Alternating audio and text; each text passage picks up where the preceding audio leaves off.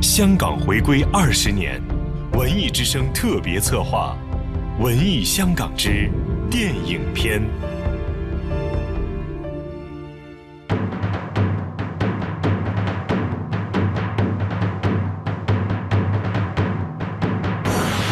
在电影的世界里，他被人称作老怪。无论是做导演、监制还是编剧，有他存在的电影，总会多出几分天马行空的想象。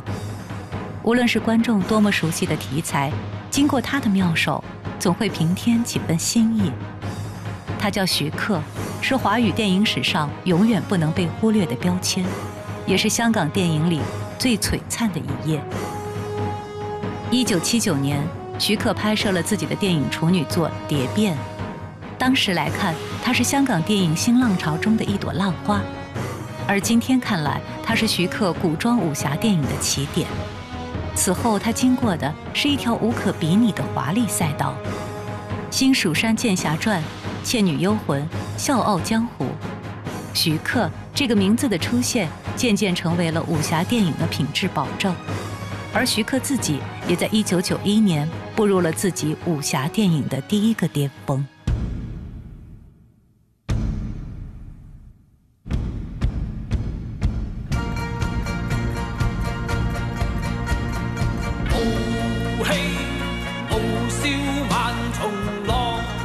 黄飞鸿，这个华人世界里颇有影响力的英雄代表，此前早已多次出现在影视剧中，家喻户晓。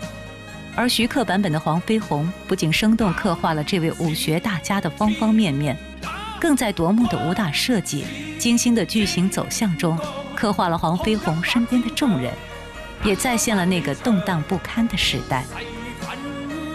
从1991年第一部黄飞鸿系列电影上映开始。徐克拿奖拿到手软，票房上更是佳作不断。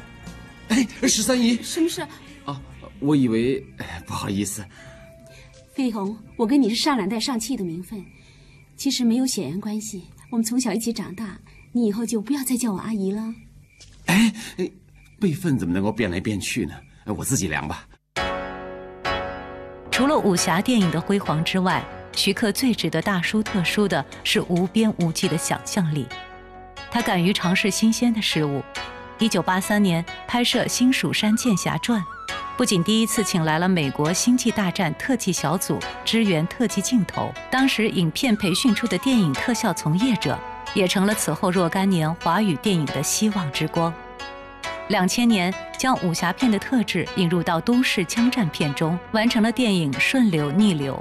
本片更加因为独特新颖的手法，被法国电影手册选入了当年的世界十大佳片。二零零一年，《蜀山传》完成了当时华语影片最多的电脑实效镜头，《老夫子》成为了第一部结合 3D 动画人物和真人演出的电影。这样的第一次，徐克身上还有很多。他像一位魔术师，口袋里永远都有新奇的戏法，随时可以拿给你看。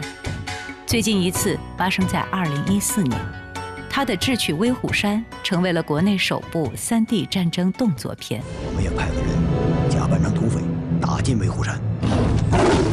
杨子荣与座山雕，最传统的红色故事，在徐克手下不仅保留了冰天雪地中正邪对立的原有气质，更通过讲故事的方法、特效、动作设计。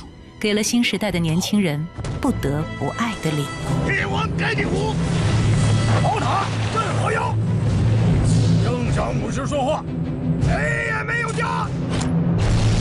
虽然早已年过半百，徐克依旧没怎么变，他的电影也没怎么变，最爱的武侠题材还在继续。他想把《狄仁杰》系列打造成华语奇幻史诗，天马行空的创新也在继续。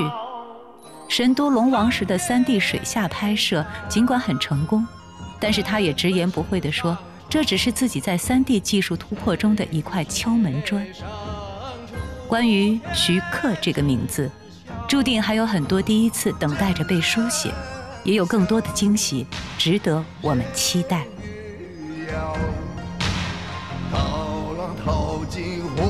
是数十知多少。